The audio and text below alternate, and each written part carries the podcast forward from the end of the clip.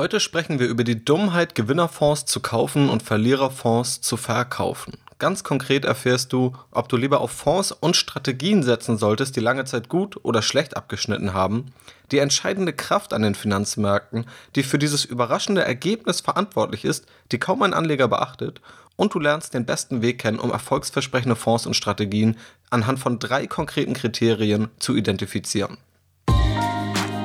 Eigenständig anlegen und Vermögen aufbauen mit dem Aktienrebell Podcast. Hier erfährst du, wie du ohne Banken und Berater das Beste aus deinem Geld machst. Ich, Janis Lorenzen, bin der Gastgeber und wünsche dir jetzt viel Spaß. Ja, heute sprechen wir über die Ergebnisse einer wissenschaftlichen Studie. Und diese Studie trägt den Titel The Folly of Hiring Winners and Firing Losers. Diese Studie wurde von Kalesnik, Arnold und wo durchgeführt. Den Link zu dieser Studie findest du natürlich in den Show Notes dieser Podcast-Episode. Das kannst du dir also gerne anschauen. Ich werde dir hier aber die wichtigsten Erkenntnisse aus dieser Studie zeigen, da diese wirklich sehr, sehr relevant sind für deine Anlageergebnisse und da diese ganz zentral ein Thema angehen, das viele Anleger falsch machen, mit dem viele Anleger falsch umgehen und mit dem viele Anleger auch Probleme haben. Und es geht ganz zentral darum, die vergangene Rendite, die vergangene Performance von Wertpapieren, von Aktien, von Fonds, von bestimmten Strategien zu nehmen und sie blind in die Zukunft vorzuschreiben. Also das, was die letzten drei Jahre oder fünf Jahre gut funktioniert hat, muss auch in der Zukunft gut funktionieren. So handeln ganz viele Anleger. Viele wissen mittlerweile, dass es falsch ist, sie handeln aber trotzdem danach, da sie womöglich nicht wirklich die Fakten dazu kennen oder da sie ihre psychologischen Emotionen und ihre psychologischen Verhaltensweisen nicht im Griff haben. Das sehen wir ganz oft an der Börse bestätigt. Gehen wir aber erst einmal darauf ein, welche Faktenlage bzw. was hier überhaupt die Studienlage ist zu diesem Thema. Und ganz konkret schauen wir auf die Ergebnisse dieser einen Studie. Am Anfang steht eine Beobachtung, die wir oft machen können. Anleger investieren, wie bereits erwähnt, oft in solche Wertpapiere, Strategien oder Fonds, die die letzten Jahre gut gelaufen sind. Das ist nicht nur eine Schuld der Anleger, das müssen wir fairerweise dazu sagen. Auch Banken und Fondsgesellschaften nutzen natürlich die Performance der letzten Jahre, um einen Fonds zu verkaufen. Sie zeigen also schöne Grafiken, sagen, dieser Fonds lief besser und suggerieren damit, dass es auch in der Zukunft deshalb so sein wird. Ob das ebenso ist, werden wir hier ergründen. Dieses Verhaltensmuster findet aber nicht nur bei Anlegern statt, sondern auch in der Fondsindustrie selbst. Wenn ein Fondsmanager ein paar Jahre keine guten Ergebnisse liefert, dann wird er gefeuert und ausgetauscht. Auch hier denken also viele Verantwortliche in der Fondsindustrie selbst, also wirklich bestens ausgebildete Menschen, die ihr Leben lang in dieser Branche verbringen, dass zwei, drei Jahre eine große Aussagekraft darüber treffen, ob ein Fonds gut abschneiden wird oder nicht, oder ob auch eine gesamte Anlagestrategie gut abschneiden wird oder nicht. Auch Christian Kirchner von der Zeitschrift Kapital hat sich dieser Studie schon gewidmet und ein interessantes Beispiel dazu gebracht, zu dem Mischfonds Carmignac Patrimoine. Dieser Mischfonds, der also aus Aktien und auch Anleihen besteht, hat 2008 ein wahres Kunststück vollbracht. Während fast alle Vermögenswerte ansatzlos abgestürzt sind im Zuge der Finanzkrise, hat dieser Fonds das Jahr ohne Verluste abschließen können. Das klingt natürlich sehr, sehr attraktiv für Anleger und ist natürlich auch ein hervorragendes Argument für den Verkauf dieses Fonds, um eben mehr Anlegergelder einzusammeln und an den Gebühren mehr Geld zu verdienen. Viele, viele Anleger haben also in diesen Fonds investiert, was kein großes Wunder ist. Die Anleger haben sich gefreut, einen vermeintlich guten Fonds gefunden zu haben. Das Fondsmanagement hat sich gefreut, dass das Fondsvolumen gewachsen ist. Was ist aber seitdem passiert? Der Fonds hat mittlerweile das neunte Jahr hintereinander schlechter als sein Vergleichsindex abgeschnitten. Und das ist nur eins von vielen Beispielen. Es gibt wirklich viele Beispiele von Fonds, die sehr gute, die überragende Ergebnisse erzielt haben über einen kurzen Zeitraum die dann einen hohen Zuwachs an Geldern bekommen haben und dann lange Zeit unterdurchschnittliche Ergebnisse lieferten. Also dort gibt es viele Fälle, wo Anleger Gewinnerfonds hinterhergejagt haben und dann aber, was vor allem die Renditen angeht, ziemlich enttäuscht wurden. Damit ist hoffentlich klar geworden, wie relevant dieses Thema für deine Geldanlage ist, da es nicht nur bei dir, sondern in der gesamten Finanzindustrie allgegenwärtig ist. Nun haben sich also diese besagten Finanzwissenschaftler, die die erwähnte Studie erstellt haben, zusammengetan und 3300 Investmentfonds untersucht, die seit 1990 im US-amerikanischen Aktienmarkt investiert haben. Und die Ergebnisse wurden danach auch noch auf den internationalen Aktienmärkten ausgerollt bzw. dort getestet. und haben auch da standgehalten. Aber diese initiale Untersuchung fand eben im größten Aktienmarkt der Welt, dem US-amerikanischen, statt. Dort wurde unter anderem eine Frage gestellt, was wäre denn passiert, wenn du immer in die besten 20% der Fonds über einen beliebigen Dreijahreszeitraum investiert hättest. Also, du nimmst im Grunde alle Fonds, alle 3300 Fonds, packst sie in eine Rangliste, sortiert nach ihrer Rendite, ihrer Performance der letzten drei Jahre und du investierst für drei Jahre in die besten 20% dieser Fonds. Und das ist kein theoretisches Beispiel, es ist die Realität für viele Anleger, die so vorgehen, wenn sie in Aktien, Anleihen, Fonds oder anderes investieren. Das Ergebnis, du hättest damit eine Rendite, die um einen Prozentpunkt pro Jahr schlechter gewesen wäre, erreicht, als wenn du in die schlechtesten 20% dieser Fonds investiert hättest. Also die 20% der Fonds, dieser 3300 Fonds, die am schlechtesten gelaufen sind über die letzten drei Jahre, hätten dir eine um einen Prozentpunkt pro Jahr bessere Rendite geliefert, als in die besten 20% zu investieren. Und ein Prozentpunkt mag im ersten Moment nach wenig klingen, aber tatsächlich ist ein Prozentpunkt in etwa ein Fünftel der inflationsbereinigten erwarteten Rendite am Aktienmarkt. Und gerade durch den Zinseszinseffekt kann durch ein Prozentpunkt ein großer Unterschied entstehen. Und wir reden hier wirklich nur über einen simplen Vergleich. Das ist jetzt keine ausgeklügelte Strategie, für die man VWL oder BWL studiert haben müsste oder im Investmentbanking aktiv sein muss. Es ist wirklich nur dieser Fakt. Einfach nur das Erstellen einer Rangliste und das Investieren basierend darauf. Und diese Ergebnisse der Studie wurden natürlich noch viel breiter aufbereitet für verschiedene Zeiträume, wie gesagt, für unterschiedliche Aktienmärkte nach unterschiedlichen Quintilen bzw. Teilen dieser Rangliste, also nicht nur die besten 20%, sondern auch die zweitbesten beispielsweise und die zweitschlechtesten 20 Prozent. Also hier gibt es unterschiedliche Analysemethoden mit unterschiedlichen statistischen Verfahren. Wenn dich das im Detail interessiert, wie gesagt, den Link findest du in den Show Notes. Das ist aber ein zentrales Ergebnis, das sich so immer wieder finden lässt in dieser Studie. Viele Anleger investieren in die besten Fonds. Auch die Fondsindustrie tauscht danach ihre Fondsmanager aus. Tatsächlich funktioniert aber das Gegenteil viel besser. Nach beispielsweise einem Zeitraum von drei oder fünf Jahren solltest du eher auf die schlechteren Fonds setzen als auf die besseren. Spannend ist dabei natürlich zu verstehen, was die Gründe dafür überhaupt sind. Zum einen könnten es natürlich Schwierigkeiten sein, einen Fonds bei einem steigenden Fondsvolumen genauso gut zu managen. Also wenn ein Fondsmanager gute Ergebnisse erzielt, dann hat er es mit einem gewissen Volumen geschafft. Wenn nun das Volumen aufgrund seiner guten Ergebnisse steigt, wenn also viele Anleger diesen Fonds ebenfalls haben wollen, in diesen investieren wollen, dann kann es natürlich schwerer sein, auch mehr Geld so gut anzulegen. Zum anderen, und das ist der viel wesentlichere Punkt, der viel wichtigere Punkt, die Kraft an den Finanzmärkten, die viele Anleger nicht verstehen, ist die Regression zur Mitte, nach der sich alle Fonds und Wertpapiere langfristig um einen Mittelwert einpendeln. Das heißt, manchmal steigen einige Vermögenswerte deutlich stärker als andere, andere deutlich schwächer. Aber dieses starke Wachstum, dieses starke Verlieren findet meistens nie langfristig statt, sondern es wird sich immer irgendwo angleichen. Natürlich gibt es irgendwo unterschiedliche Mittelwerte. Das heißt, Aktien haben im Mittelwert, im Durchschnitt, eine höhere Renditeerwartung als Anleihen. Diese durchschnittliche Renditeerwartung bei Aktien, dazu habe ich eine eigene Podcast-Episode gemacht, die kannst du dir auch gerne anhören, von ganz grob gesagt 8%. Je nach Zeitraum und je nach Region ist das nochmal etwas anders. Es kann etwas höher, es kann aber auch etwas niedriger sein. Und bei Anleihen liegen wir da vielleicht bei 4 bis 5% pro Jahr je nachdem, welche Anleihen man genau anschaut. Wenn nun eine Zeit lang aber Aktien 15% Rendite liefern und Anleihen nur 2%, dann solltest du daraus nicht schlussfolgern, dass es auf Dauer so bleiben wird, sondern es ist eher ein Grund anzunehmen, dass sich dieses Verhältnis wieder Richtung der beiden Mittelwerte einpendeln wird. Dass Aktien also eher in Richtung der 8% gehen und Anleihen etwas besser rentieren werden in Richtung der 4 bis 5%.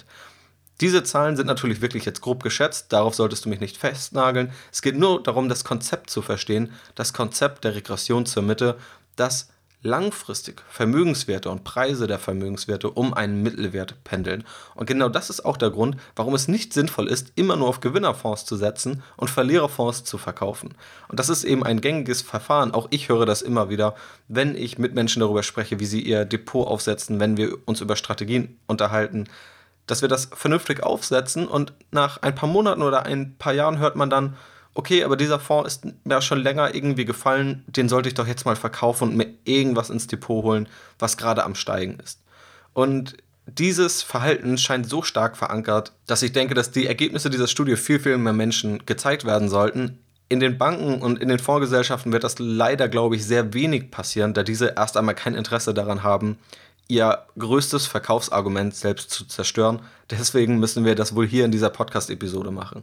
Nun möchte ich aber nochmal einen Schritt weitergehen und dir Tipps mit auf den Weg geben, wie du damit denn nun umgehst.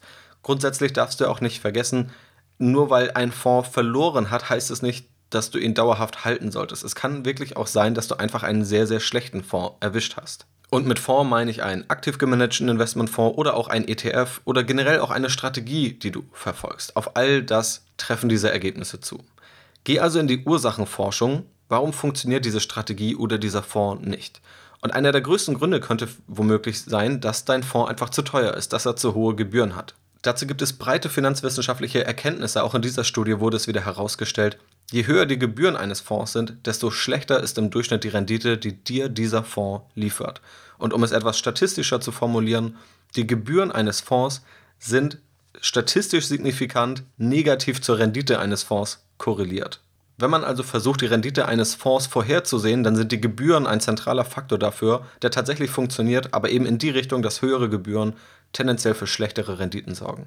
Wenn du also einen Fonds im Depot hast oder eine bestimmte Strategie verfolgst, einen bestimmten ETF, der viel zu teuer ist und deshalb ständig verliert, dann ist es auch ein sehr guter Grund, ihn auszutauschen und dann solltest du ihn nicht nur deshalb halten, weil er zu den Verliererfonds gehört.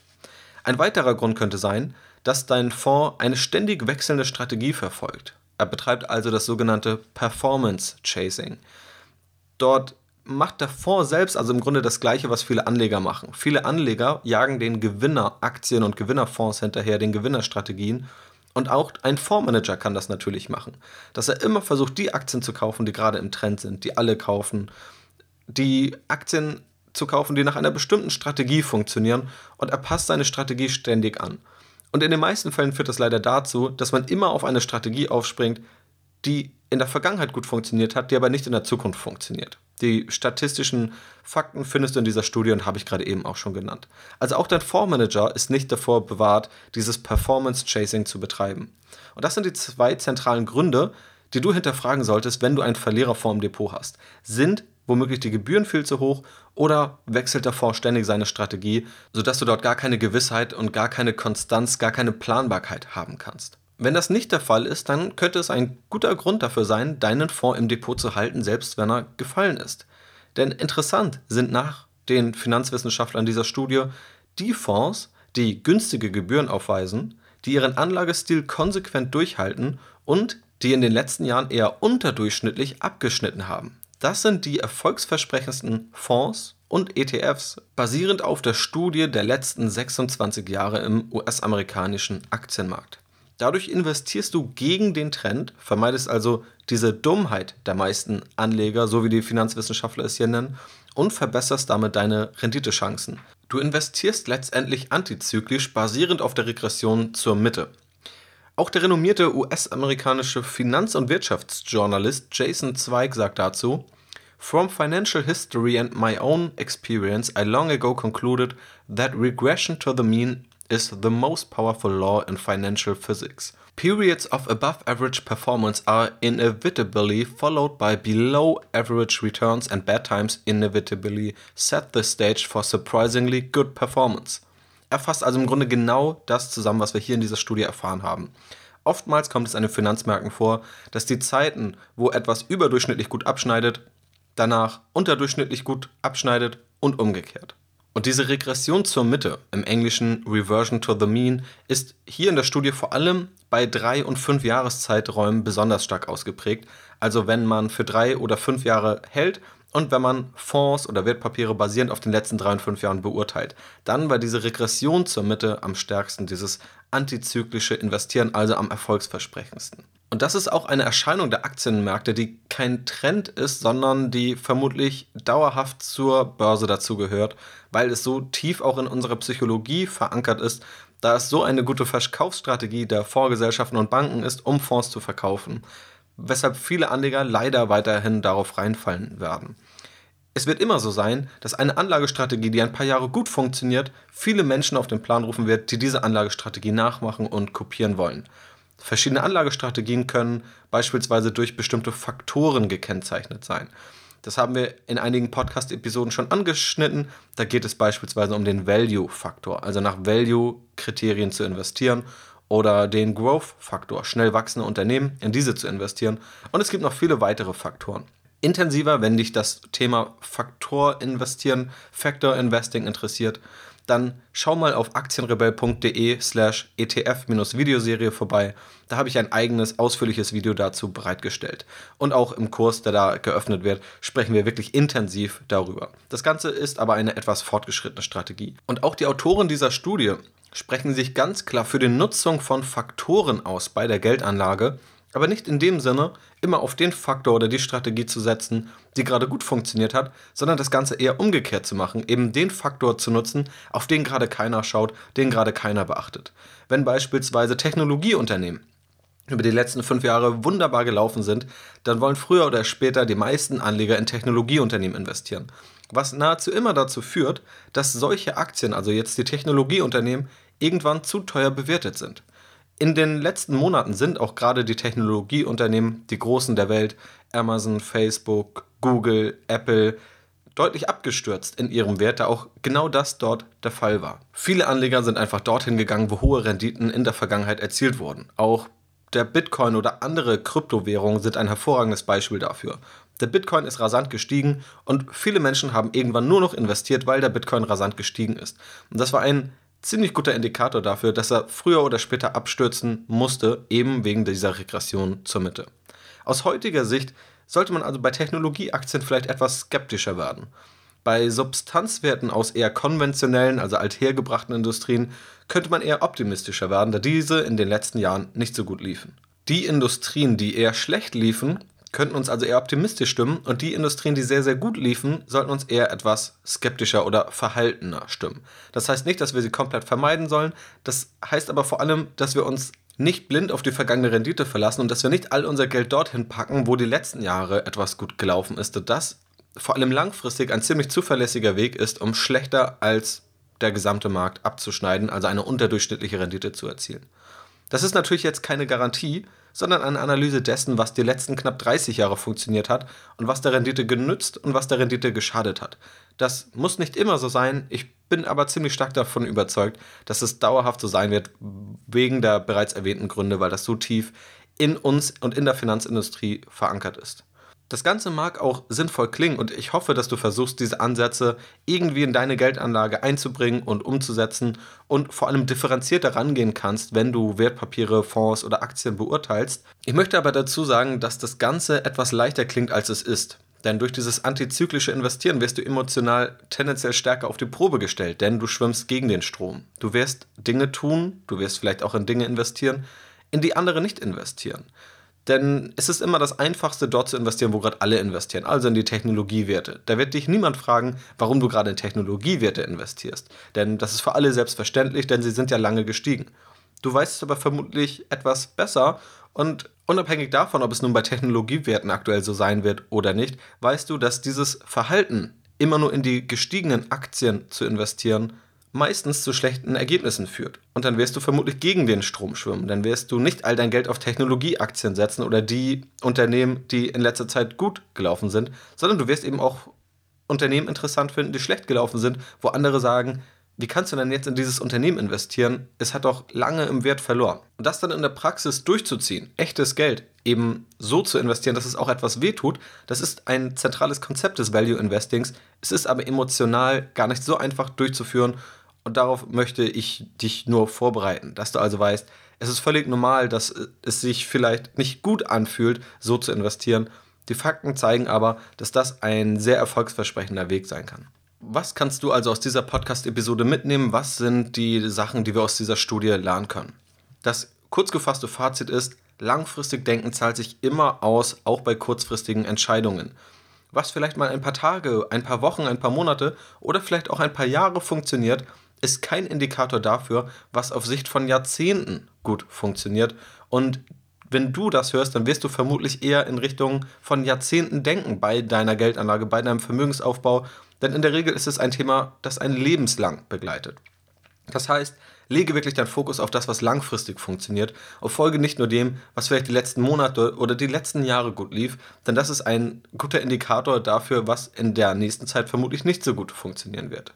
Ganz konkret haben wir also gelernt, dass tendenziell die Fonds, die schlechter abgeschnitten haben in den letzten drei oder fünf Jahreszeiträumen, in der Zukunft dazu neigen, besser abzuschneiden als die Fonds, die davor am besten waren. Es ist also eine Form des antizyklischen Investierens, die hier wieder mal bewiesen wurde, wo hier gezeigt wurde, dass das Ganze funktioniert. Die entscheidende Kraft an den Finanzmärkten, die dafür verantwortlich ist, ist die Regression zur Mitte. Langfristig pendeln die Preise von Wertpapieren um ihren Mittelwert. Mal liegen sie über dem Mittelwert, mal darunter, langfristig pendeln sie aber um diesen Mittelwert herum. Wenn du selbst deine, dein Depot analysierst, deine Wertpapiere im Depot, vor allem deine Fonds, solltest du erst einmal herausfinden, wenn ein Fonds lange verliert, liegt der Grund darin, dass er die Strategie ständig wechselt oder dass seine Gebühren zu hoch sind. Und wenn das nicht der Fall ist, dann solltest du wirklich genau überlegen, ob du diesen Fonds verkaufen willst, denn allein statistisch hat er vermutlich dann gute Chancen, gut abzuschneiden. Natürlich gibt es auch bei Fonds große Unterschiede. Du kannst einen Fonds kaufen, der nur in kanadische Cannabis-Unternehmen investiert. Das ist dann kein breit aufgestellter Fonds. Hier reden wir in erster Linie über Fonds, die etwas breiter aufgestellt sind und nicht in Industrien investieren, die es erst seit ein paar Monaten oder ein paar Jahren gibt. Denn ob du so einen speziellen Fonds halten solltest oder nicht, das ist dann nochmal von ganz anderen Faktoren abhängig. Das waren also die zentralen Erkenntnisse aus dieser Studie. Ich werde dir sowohl den Link zur Studie als auch einen Artikel von der Kapital zu dieser Studie in die Shownotes packen und du findest dort auch den Link zur Videoserie, in dem wir über das erfolgreiche Investieren in Fonds, speziell in ETFs, sprechen und wo wir auch auf das bereits erwähnte Faktor-Investieren eingehen, also wie du erfolgreich in Faktoren investierst und nicht die Fehler machst, die gerade die Anleger begehen, die immer die Gewinnerfonds kaufen, auch wenn sie vielleicht noch nie den Begriff faktororientiertes Investieren gehört haben. Es sind die Fehler, die sie begehen und diese Fehler kannst du vermeiden mit dem Wissen eben aus dieser Videoserie. All diese Links findest du in den Shownotes des Podcasts. Ich bedanke mich bei dir fürs Zuhören. Ich hoffe, dir hat der Podcast gefallen. Wenn dem so ist, lass mir gerne eine positive Bewertung auf iTunes da. Es sind schon einige positive Bewertungen vorhanden, was mich riesig freut und noch mehr würde es mich freuen, wenn deine Bewertung auch dazu kommen würde. In diesem Sinne wünsche ich dir noch einen wunderschönen Tag. Vielen Dank fürs Zuhören und bis dann.